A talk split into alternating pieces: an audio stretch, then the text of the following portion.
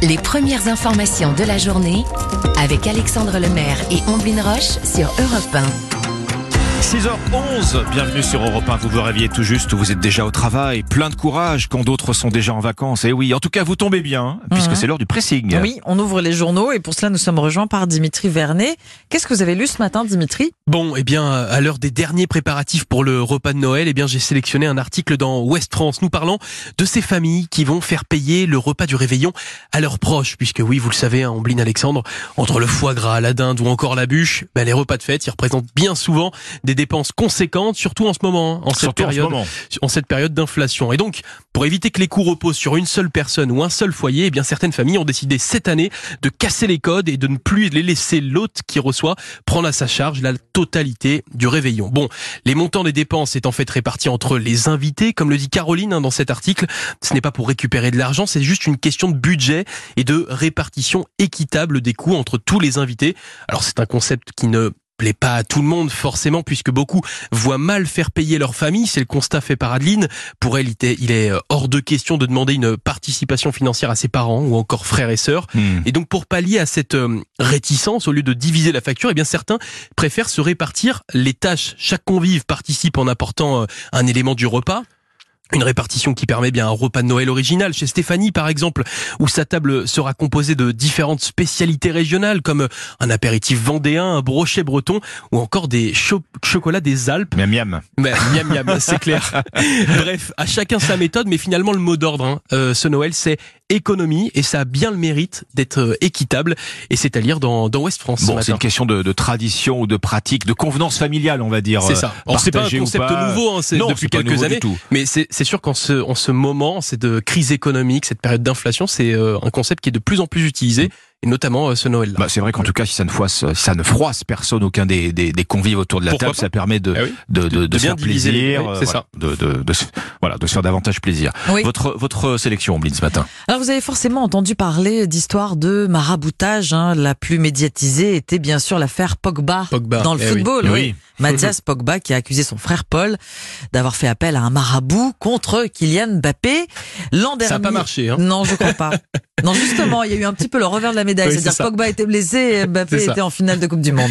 En faisant un triplé en plus. Bon, en tout cas, l'an dernier, justement, une candidate de télé-réalité a jeté un sort aux autres candidats de l'émission Les Marseillais. Un million d'euros déboursés quand même pour les nuits. Un million. Ah d'accord, Ouais, un ouais. million. Je suis pas sûr que c'est bien fonctionné également. Oui, le non. million. Voilà des histoires qui nous font sourire quand on ne les trouve pas affligeantes. Mais qui ne serait que la partie immergée de l'iceberg d'une pratique très répandue. C'est ce qu'écrit le magazine L'Obs cette semaine. I put a spell on you.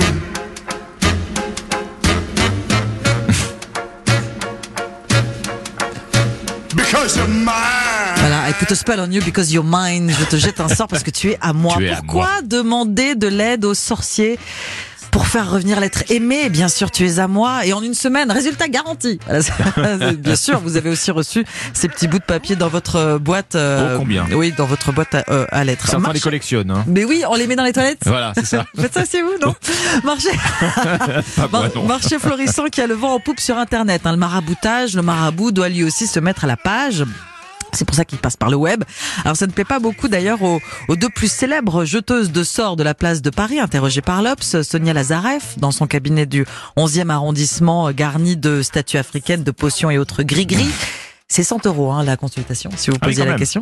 Il y a aussi euh, Hécate, sorcière euh, luciférienne, pour qui la jalousie est un vrai poison. Les demandes sont l'amour, évidemment, les affaires euh, aussi un petit peu, la finance. hein. Chance au jeu. Mm, mm. Elle refuse les demandes trop sordides. Elle ne fait pas gagner ses clients au loto non plus. Il n'y Ah. pas pour ça. hein. Ah. Son drame, faire du sorcier un outil de vengeance. Quand on se rend compte du nombre de personnes qui vont consulter, on se dit que le ciel est saturé de mauvaises ondes. Je vous le dis tout de suite. Des personnes de tout âge, de toute origine, victimes d'un envoûtement, comme ce psychiatre et sa maîtresse, persuadés que la femme de celui-ci leur a jeté un sort car il ne dort plus la nuit. Bon. Mm. Voilà. Bon. Alors, où sont les limites, bien sûr, du maraboutage? Quand s'arrête la sincérité et commence la manipulation, voire l'escroquerie. Il y a encore aujourd'hui, sachez-le, un vide juridique. Tous envoûtés. C'est dans le magazine L'Obs qui est en kiosque aujourd'hui. Totalement envoûtant. Exactement. Avec Screaming Jenkins qui chante derrière. C'est euh, votre tour, Alexandre. Est-ce que vous aimez les huîtres? Beaucoup. Un petit peu, oui, oui. Bon, vous savez que la période de Noël, c'est la période de pointe hein, pour euh, les ostréiculteurs, les huîtres, euh, qui sont un incontournable euh, des, des, des tables de fête de fin d'année, avec les frais partagés ou pas, hein, pas. euh, Oui. Dimitri. Euh, alors, on sait que les producteurs vont faire là une grande partie de leur chiffre d'affaires annuel, hein, jusqu'à 80% dans la période de Noël. Mais il leur faut aussi protéger leur gagne-pain, parce que des, des voleurs vont se servir directement dans les parcs à huîtres, aussi bien qu'en Bretagne. Eh bien, les ostréiculteurs et les gendarmes s'organisent contre ce fléau. C'est-à-dire dans, dans le Figaro, les vols d'huîtres, euh, il faut le savoir, ne sont pas du tout anecdotiques. hein. Euh, euh, il suffit de lire le témoignage de Denis, 40 ans de métier, 8 cambriolages euh, déjà oui, dans, dans, dans Oui, ces oui. parcs à huîtres. Euh, les vols en fait sont plus fréquents en hiver, bah, tout simplement parce que la demande d'huîtres est très forte. Il y a donc des trafics hein, organisés qui se qui se mettent en place. Alors comment fait Denis par exemple pour protéger sa production?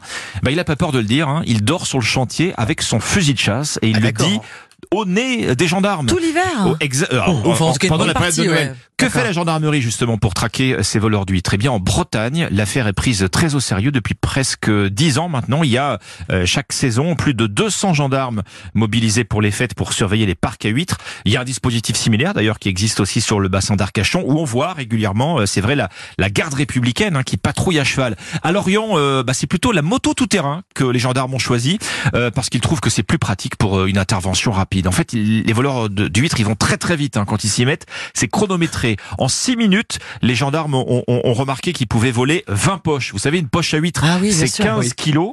Euh, C'est les- énorme. Et alors, sachant que les ostréiculteurs facturent 1800 euros les 300 kilos d'huîtres, vous faites le calcul, un cambriolage de quelques minutes qui échappe comme ça aux gendarmes, bah, c'est plusieurs milliers d'euros qui partent en fumée pour, euh, pour les producteurs. La plupart des voleurs d'huîtres, en fait, ils vont écouler leur butin euh, sur le marché noir pendant ces périodes des fêtes, mais certains voleurs, en fait, sont du métier. Ce sont des ostréiculteurs également. Sujet tabou euh, dans la profession, sujet à lire ce matin dans le Figaro.